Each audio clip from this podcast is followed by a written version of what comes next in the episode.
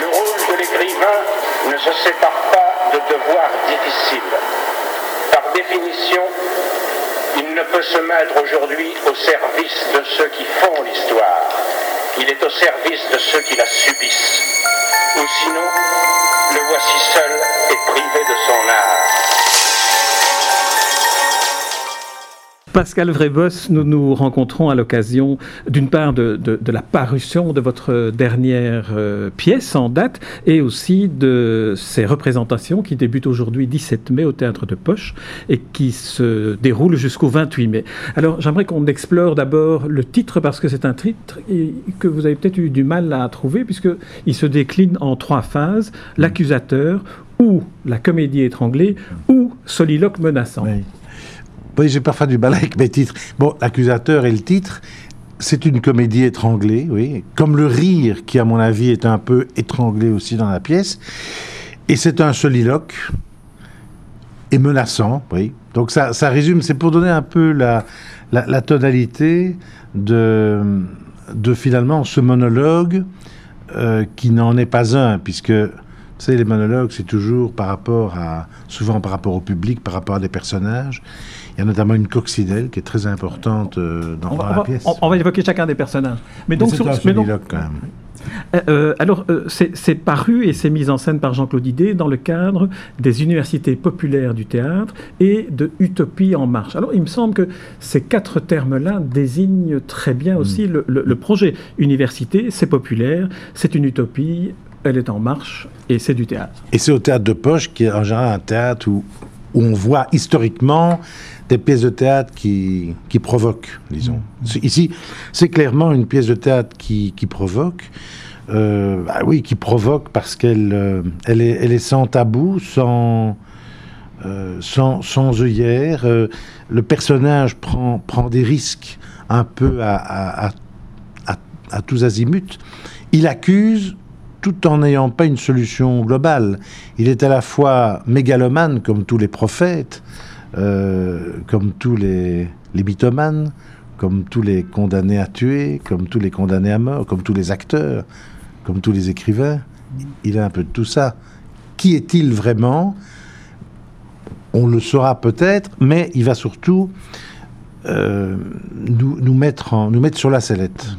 Alors vous le définissez dans, dans, la description du personnage, un homme sans âge, une sorte d'humain ou présumé tel. Il s'appelle Jean. Alors comment l'avez-vous construit? Comment est-ce que vous avez fait le, le, le casting? Mais, En fait, c'était il y a maintenant deux ans, euh, c'était au mois de mai, je me promenais euh, avenue, euh, avenue Louise. Et j'ai croisé euh, quelqu'un qui ressemblait à un personnage de Magritte et qui parlait tout seul, en hurlant. Et voilà. La pièce vient de là. Euh, je me suis dit, au fond, c'est qui? C'est un extraterrestre? Mon personnage est peut-être un extraterrestre. Euh, c'est peut-être quelqu'un en avant sur son temps, ou un simple vagabond, peu importe. Euh, il, nous met face à nous-mêmes, face à, notre miroir, à un moment particulier. Parce que je crois que le théâtre, c'est toujours finalement un art le plus politique qui soit, au sens grec du terme.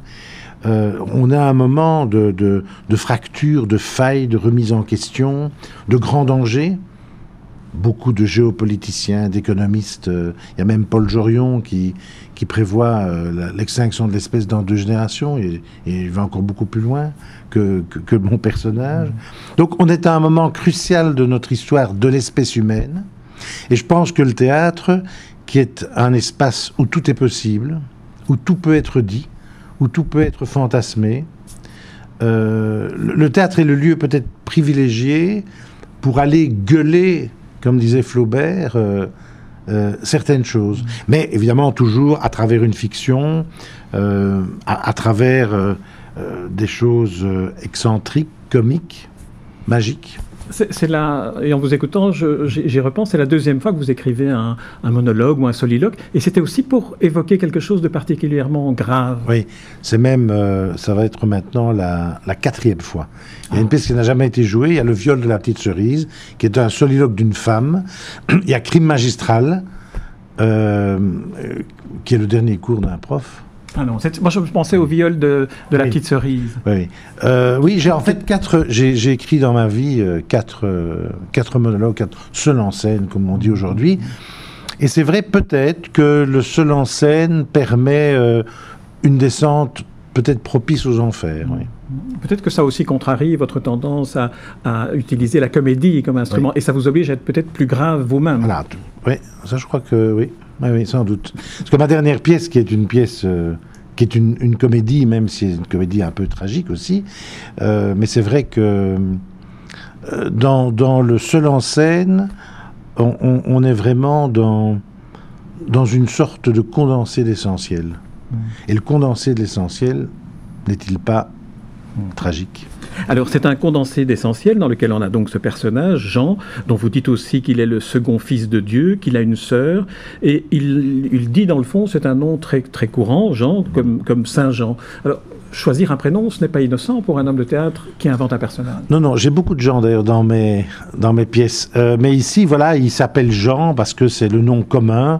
C'est un, citoyen commun, mais qui a traversé les siècles. C'est en tout cas ce qu'il dit. Euh, il dit d'ailleurs que Saint Jean, euh, à Patmos, qui a écrit l'Apocalypse, c'est un collègue en lui, que lui aussi a gueulé, mais c'était Vox Lamantis in Deserto. Allez savoir. Il faut dire que vous écrivez vos pièces euh, en Grèce aussi. Hein. Ça, c'est À 200 mètres à vol d'oiseau de la grotte de l'Apocalypse. voilà. Ça aide. Donc, voilà. Alors, deuxième personnage, mais que lui, on ne verra pas, hein, comme, comme les autres personnages d'ailleurs, on, ne les voit pas, c'est le boss qu'il invoque de temps en temps en regardant le ciel. Alors, le boss, c'est qui, c'est quoi? C'est en tout cas son patron. Euh, son patron présumé ou virtuel ou réel, on a l'impression que c'est son vrai patron, c'est la transcendance, c'est une sorte de symbole de la transcendance. Alors ça peut être euh, un dieu, Dieu, des dieux, euh, une déesse. C'est en tout cas le patron qui est à l'origine euh, de l'ensemble, visiblement, d'après ce que le personnage dit, des galaxies, des, multivers. C'est donc le grand Manitou.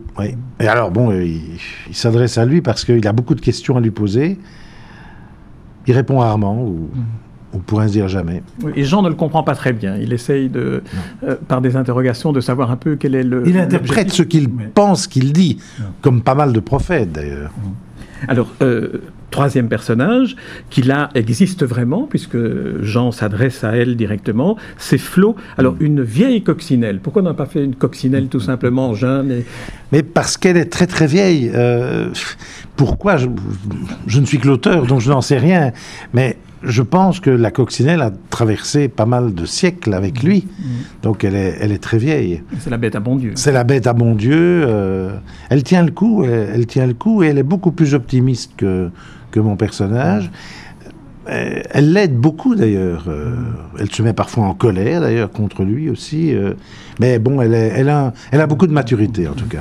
Est-ce qu'on pourrait dire qu'on est dans le quatrième centenaire de la mort de Cervantes, qu'on a ici une adaptation de Don Quichotte et Sancho Panza? Flo me semble être une excellente Sancho Panza.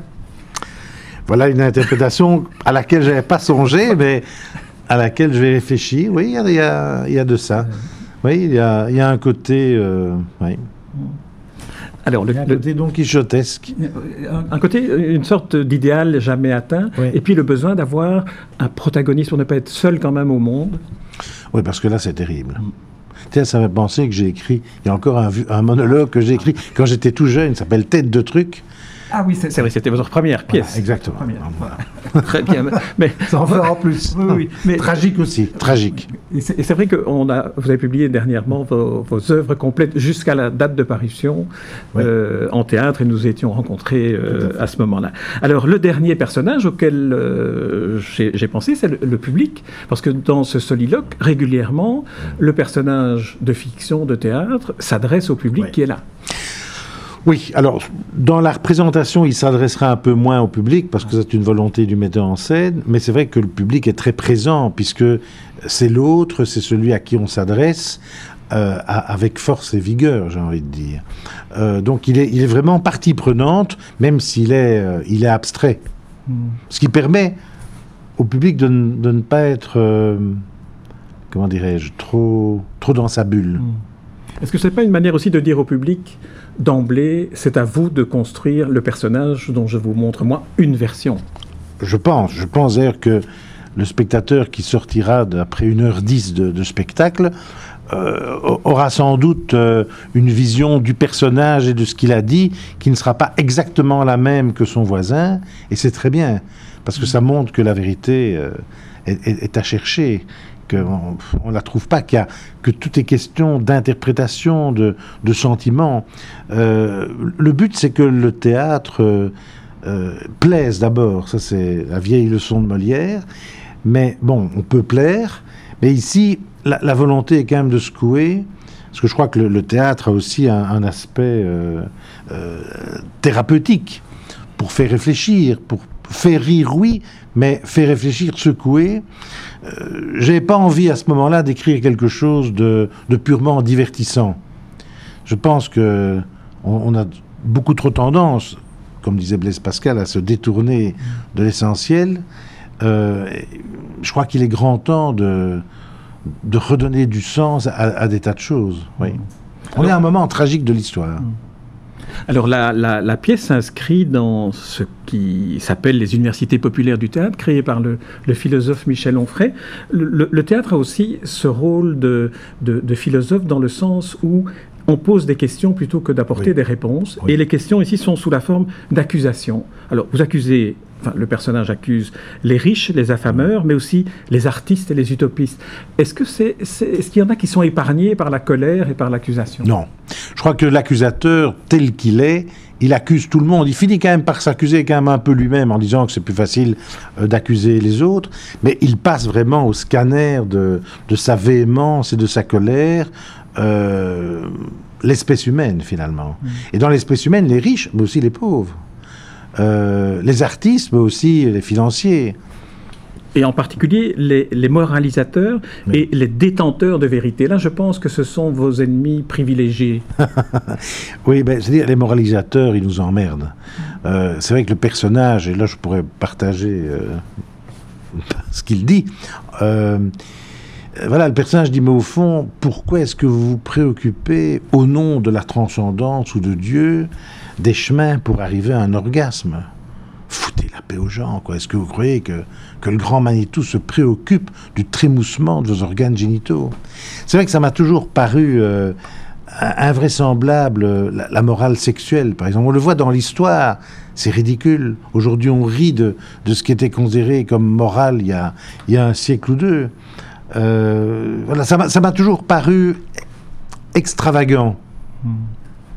La, la- la dernière réplique est, si je l'ai bien noté, parce que je l'ai lu sur une tablette, est à vous de jouer maintenant. Est-ce que ce n'est pas une manière de dire aussi que chacun est maître de son destin?